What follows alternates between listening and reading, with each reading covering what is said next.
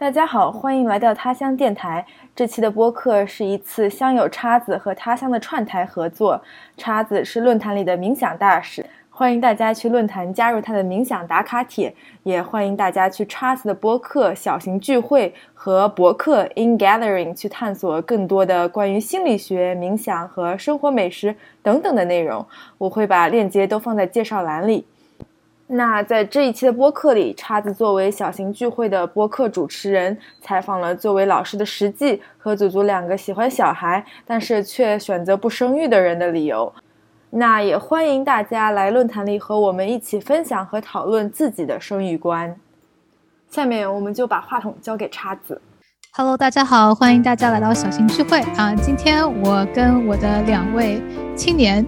中年女性来聊一聊我们对于生育的态度啊。我是一个比较摇摆不定的人，所以今天主要是以我来问问题，然后来他们来解答我的疑惑啊。所以今天请到的是实际和祖祖啊，他们两个都是在北美教书的老师。我现在请实际来做一下自我介绍。Hello，大家好，我是实际，我是他乡论坛里的实际。啊，这里打一个广告。然后我是一个在北美的蒙特梭利老师，我的蒙特梭利证是呃零到三岁的，对零到三岁的小朋友最有经验。但是我教过小学、初中，然后也和高中生打过交道。从高中开始有不少 babysit 的经历，所以就是我也帮其他人家带过孩子，所以我有在家庭环境和学校环境带娃或者教育娃的经验。嗯，这就是我。Hello，我是祖祖，我现在正在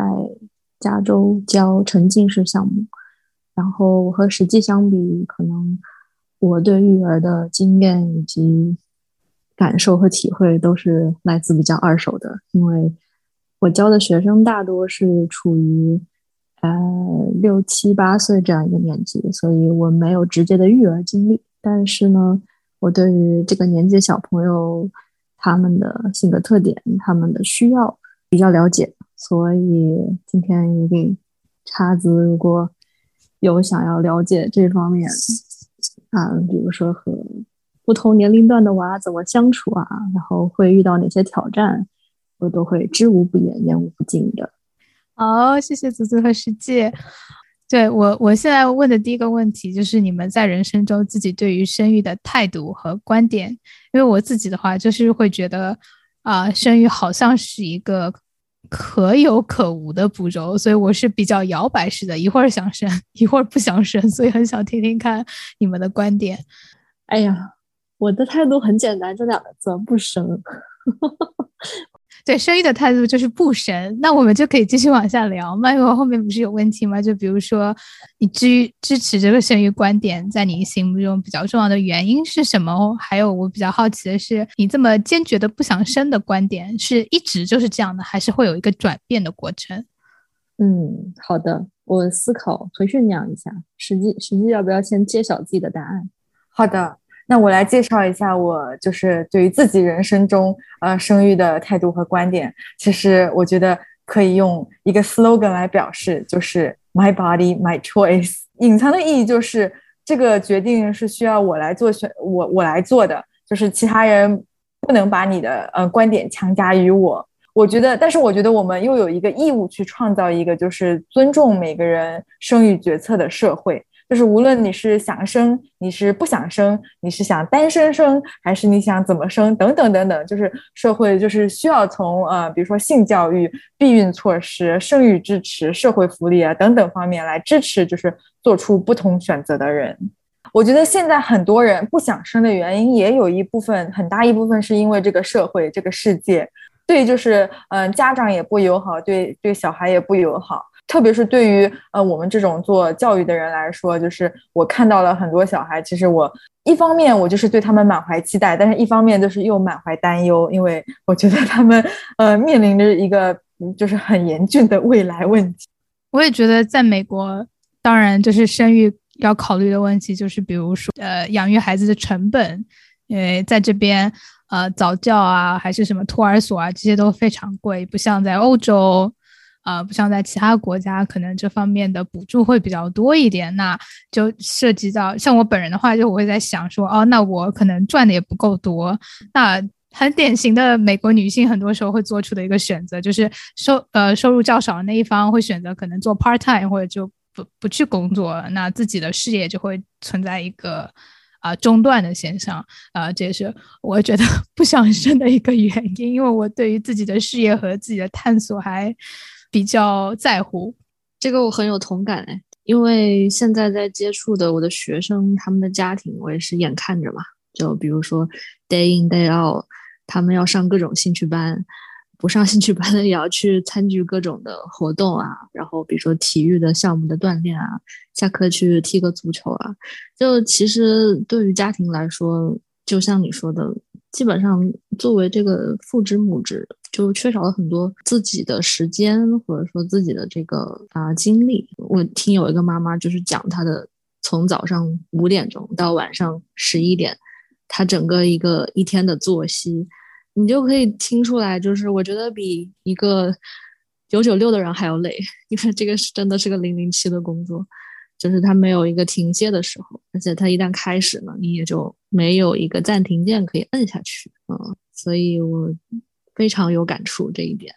啊，你像我现在其实有家长，其实大部分也都是确实是这样，在印证美国这个 childcare 这个问题。因为好的 childcare 太贵了，比如说你的小孩在上学之前，你想要去参与当地的一个，比如说啊 nursery，加上现在又是疫情，你很想要去到一个学生和老师的这个 ratio 相对比较，比如说一个老师只要带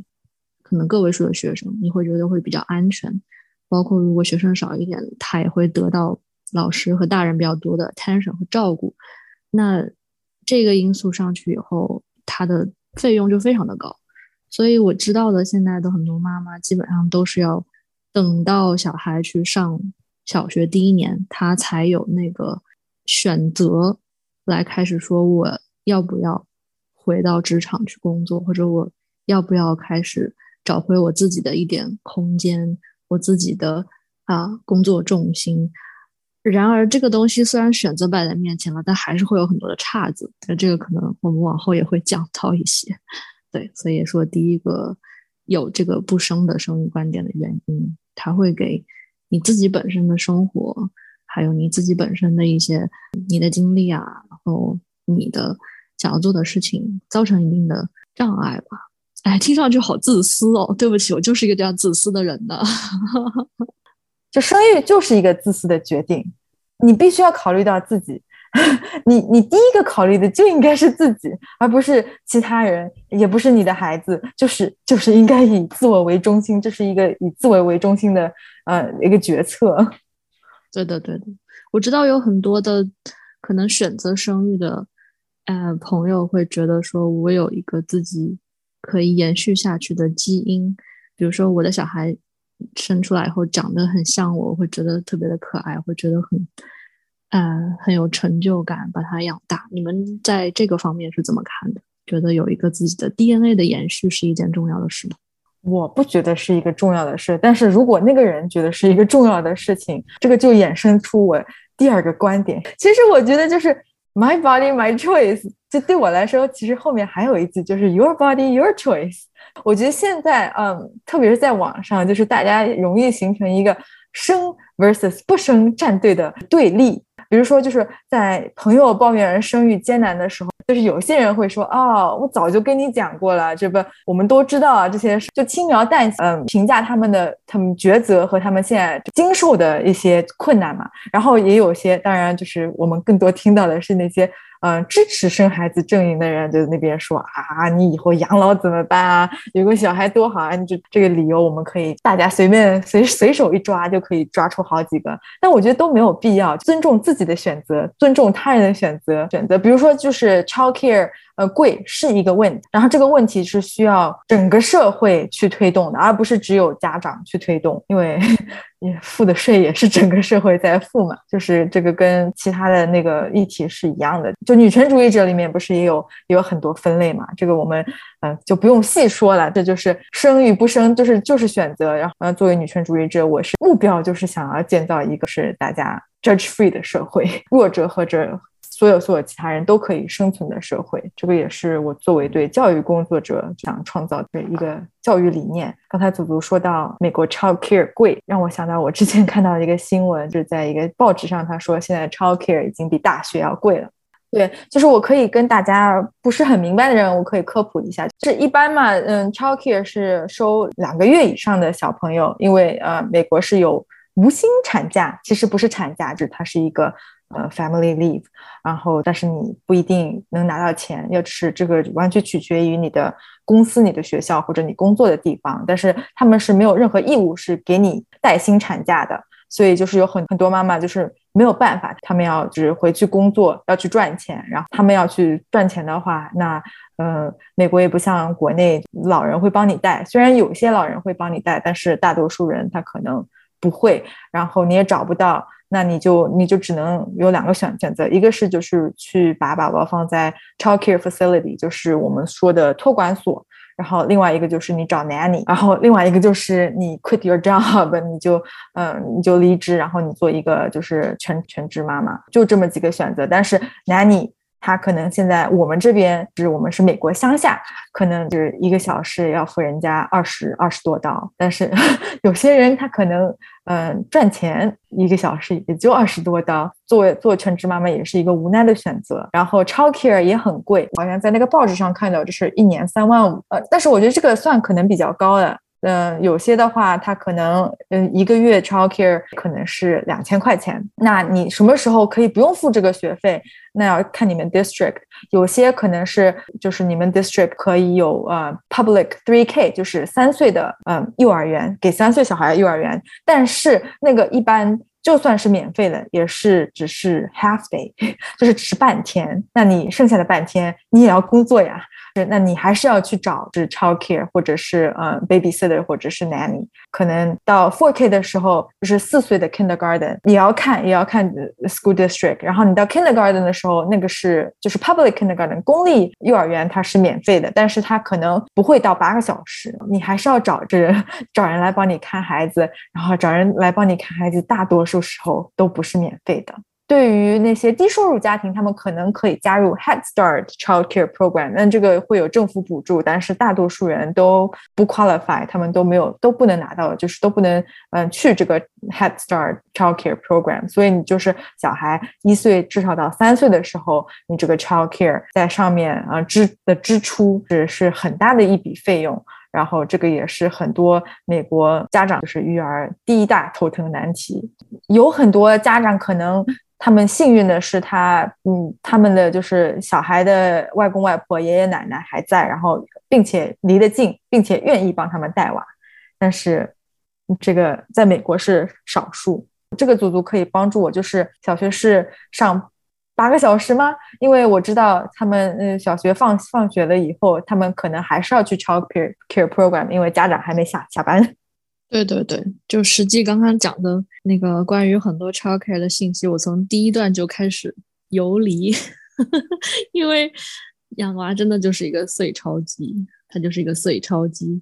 所以我觉得即使在听的观众觉得 OK，这个我都能够接受，那那那其实可能就引发我们下一个话题，就是说这个呃，就像实际说的，你你除了给他。稳定的要很多的 financially mentally 的投入以外，它它是一个很大的责任。我其实做老师都有一点这种感觉，因为我有时候会跟我的那个学生家长开玩笑，就说：“哎，你知道吗？为什么我们老师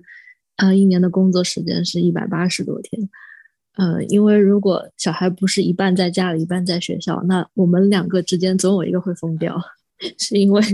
就是小孩他就是一个非常 energetic，但是又需要大人很多很多 guidance 这样一个生物。所以说，我想就是问你们有没有和小孩相处过，但是觉得非常非常 exhausted 的经历？我我想这种经历可能也大概是很多已经有小孩的家长会，但是很少跟可能没有小孩的朋友去分享的，因为因为其实会有一种啊这个。懂的人都懂，但是呢，就是可能会比较倾向去分享可爱的小孩的照片，或者是嗯养育小孩的经历中成功的那一部分。我我这些都非常理解，因为我作为老师来讲，我也很少去跟非老师的朋友去聊，呃，教育的过程中遇到的辛酸，还有啊难受，甚至很多时候，尤其是 COVID 以后，很多绝望和挣扎。但是我后来就会想到，老师只是一个职业嘛，你是有很多个职业的取向可以去做的。比如说，我如果带着我的 skill set，我去做插画，我去做另外一些与人沟通，然后包括啊能够去 build community 的工作也是 OK 的。但是你作为母职和父职来说，你没有办法把这个职业，就是把这个责任感给他。安上一个开关，对吧？所以，所以这个也是我还蛮好奇的。如果叉子在摇摆的话，你想生育的那一块是来源在什么样？来自于什么样的经历？嗯，对，因为我之前有一个暑假，我是在 environmental education camp 工作，就带小孩嘛，然后就带小孩每天 在森林里跑来跑去啊，然后就带他们开 a 克啊之类的，然后呃，当时也是一天。可能他们差不多十点钟送到我们这里来吧，下午两三点钟领走，也就是半天这个样子。我其实还是蛮喜欢小孩的，我是属于那种从小就特别喜欢小孩那一类。如果我但凡我少喜欢小孩一点，我就可能不那么纠结了，因为确实就是不生小孩这边的理由有很多，然后很充分，但是确实很累啊，就是很累啊。我连养个狗我都觉得 太累了，就那那小狗一开始在家里面就各种各样的问题啊出现，然后你就不断的要去解决它，然后包括到。现在也是，就是我们上班的时候，就我们俩还都是在家里上班，但是还是就是上班。比如说你可能在一个会议里面，然后你不能就是突然带他出去走一走啊，或者不能给他关怀啊，就已经很很累了。嗯，所以我特别理解。而且我我自己比较担心的一点就是自己的空间和精力的消失啊，因为我们两个人都是。内向型人格的人，所以跟其他人类相处的话，我觉得对我们来说精力消耗还是挺大的。对我觉得这方面可能是我不知道有没有人讨论过的，可能外向型人格和内向型人格在这方面的精力消耗程度确实比较不一样。对，就叉子说的这个，让就是让我想到我之前带小朋友们去公园玩，然后公园里面还有其他小朋友，公园里面还有其他小朋友的爸爸妈妈。然后你可能要需要跟他们 social，小孩他会有生日派对，就算你们不办生日派对，就是或者你们办一个家庭生日派对，那小孩会有其他的朋友来邀请你 参加他朋友的生日派对。那生日派对里你去了干嘛呢？也还是跟家长 social。就是作为一个呃内向型的人，我不知道你会不会想要这种 social。就是对我来说，就是我经常跟家长和小朋友打交道，我可能有时候都不想。干这个事情，然后呢，呃，你小孩还会跟其他人有冲突，然后你你不仅要就是 deal with 就是跟小孩有冲突的那个小孩，还要 deal with 他们的家长，对，这也是一件可能对内向的人来说会会很恐怖的事情。这这这两点就是可能没有小孩的人都不会考虑到，但是一旦考虑到了以后，你就不能再 对这些问题视而不见了。对，但我觉得就是我们讨论这些很多问题都是美国。比较独有的，比如说 child care 很贵，然后我每次看到就是电视上面看到他们那种什么 birthday party，我就会有一种天呐，就是一个小孩过生日啊？有必要搞得这么大吗？就很可怕，我觉得，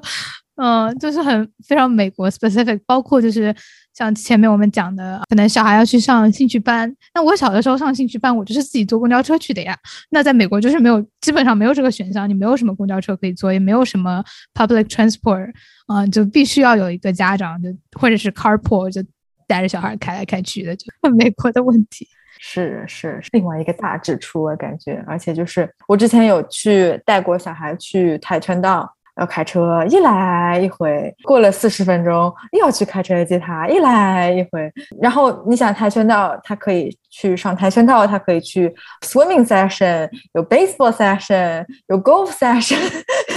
就是你感觉一天都很忙。对于我来讲，我周末我就想瘫在家里，我什么都不想干。但是如果你的小孩非常 active，你就要满足他这个 active 的 need。但是你也不知道就是。我一个懒人生出来的小孩会懒吗？这是一个问题。所以你们有观察过，就是家长跟小孩的 energy level 有在 match 的吗？没有，我有有有一个，就是有一个就是非常 active 的一个家庭，他们就是闲不下来，他们一定要出门。我觉得那个就是他们可能是 match 的，但是其他的时候，嗯，家长就会说哦，来来送小孩的时候，哦，昨天他没有睡好，所以我也没有睡好，就是黑眼圈啊，就然后他可能还拿着咖啡，然后就说啊，昨天他真的折腾。那个就是可能是两岁的小孩，两岁小孩一般晚上是就是睡整觉是没有问题的。但是他可能有几天，嗯，比如说满月的时候，就不知道真的吗？真的吗？这个不知道是一个就是老师的迷信还是什么，反正就是满月的时候，大家会比较狂野，那个教室里面小朋友会比较难带，然后就每个月总有那么三十几天狂躁的安静不下来。我觉得还是分性格，就是生小孩这个事情就很像开盲盒。我见过那种非常内向、非常的啊书呆子的家庭，就是褒义啊，因为我自己 也非常书呆子的家庭，他们的小孩生的非常 active，因为小孩喜欢 sports 和 camping，然后这个爸爸学会了扎帐篷，学会了各种野外生存技能，然后甚至跟小孩一起去报那种呃越野的课呀，然后其实 positive 方面来说，真的有很多父母是因为。有了这样一个小的新的生命的到来，然后因为他的需要，父母开始去探索自己以前生活中或者经历当中缺失的那些部分。我觉得这样也是特别美好的一个一个经历吧。但是如果相当于，比如说你就太社恐了，但是你生了一个社牛，这个事情你就可能自己要花时间去适应，包括对要去平衡小孩的这个 energy，因为。其实也并不是你的孩子需要什么，你就要立即给他，或者说让他去毫无边界的去探索，就有一点像可能又要做他的那个 parent，又要做他的 buddy，就是你需要在这两个角色中间来回横跳，可能。随着对你小孩的了解，你要非常的怎么说呢？就是可能做老师有一点像这个，你知道他的 energy level 到什么时候，或者说遇到特定事情会很高，但是呢，你要通过一些跟他沟通啊，然后跟他去尝试理解他，尝试去啊问他。其实有的时候小孩想要某个东西，比如说小孩说我要学钢琴，其实他并不是想要学钢琴，可能是因为他在某个小孩的生日派对上看到了别人弹。然后那个小孩得到了很多大家的赞美和关注，然后他是想要那个赞美和关注。作为小孩来说，他只能看到非常 concrete 的东西，所以他会有很多很多的需求在他的脑子里。就是 the more they process the the more they see，啊，the more they need。But actually you gotta talk to them and try to figure out what that need is。这也就是因为为什么很多家长都会跟我说说啊，其实养小孩并不麻烦。只是你要去花很多很多时间，他们可能要的真的不是很多物质上的，比如说刺激，或者说买最豪华的小跑车，吃最贵的冰淇淋。其实小孩需要的也很简单，我觉得跟特别是刚刚开始上学的小朋友，他们刚刚有那个表达自己的能力啊，还有欲望的时候，其实多倾听这个小小的脑袋瓜，他到底对一些事情的思考啊，还有。他愿意跟你分享，我觉得都都是很都是很美妙的过程。但这个只是我作为老师所体验到的。我觉得如果就像叉子刚刚说的，跟小朋友有一些很愉快的相处，我觉得这个完全嗯是不冲突的。就是说，你一方面能够感受到跟这个小小的崭新的生命，他对这个世界没有任何的 judge。我觉得小朋友最可贵的就是他不带滤镜的去看他周围的。啊，发生的事情，周围人的啊做法和情绪，而且他是，我觉得他是一个很，真的是很纯净的一个眼光去，嗯，怎么说呢，在观察这个世界，所以有的时候可能蹲下来跟他一起观察这个世界，也是一个很有趣的。啊，视角，只不过这个事情跟我不想生小孩它是不冲突的，对，所以我听到叉子说这个经历其实也挺宝贵的，嗯，我其实都很，你像如果认识我的朋友，我都很建议他们来我们学校什么 volunteer 一天呀，就是感受一下可能真正这个年代的小朋友他们成长的过程中遇到的烦恼啊，或者说他们呈现出来的一些特点。因为我这一代就经常被，可能我们这一代就会被上一辈的爸妈说啊，你们这一代太幸福了，什么都有，没有经历过，太脆弱了，对吧？可是你看现在的小朋友，他更是，比如说现在上小学的孩子，跟我们也差了二十岁，就相当于我们跟可能七零后的一个一个代沟了。可是，可是就是我们会对老一辈对我们的这个看法不屑一样，我们有很多的。烦恼跟忧愁啊，对吧？但是新一代小朋友会有更多这样的想法，他们就他们面对的世界是 NFT，他们面对的世界是 VR，然后他们所接触的很多，我很有意思。有个例子，对，前天跟站仔面基的时候就说到，我的学生现在，比如说我给他们教一个东西，提供一个，比如说 visual prompt，给他看一个图片的时候，就有一次一个学生跟我说，老师，这个看起来好像我在 Zelda 里面。玩的那个游戏的场景啊，然后我说，哦，所以你看到这个东西第一次是在游戏里面啊，然后他说，嗯，没错啊，这个就长得跟胶带很像，然后我心里说，这反了吧，这是不是反了？我们的这个认知都是从周围的眼见的事物开始的吧，但是他们就是有一些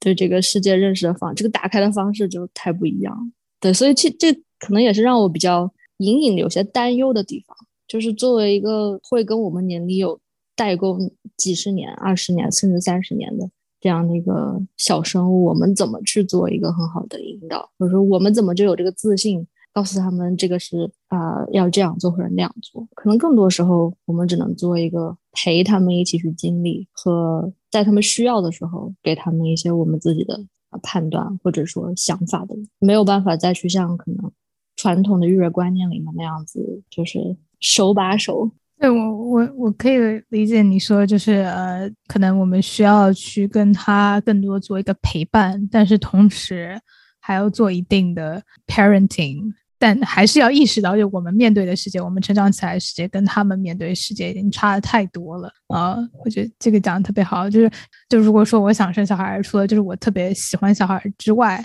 呃，我。就比较好奇的一个部分，因为我觉得就生了小孩之后，他会帮我探索我的边界，以及就是我会看到另一个生物的边界。我觉得这个我是很有好奇心，就是在这方面比较有好奇心的一个。当然，在反面来讲，就是说哦，你探索世界、探索自己，也不一定要需要一个这样无法回头的方式嘛，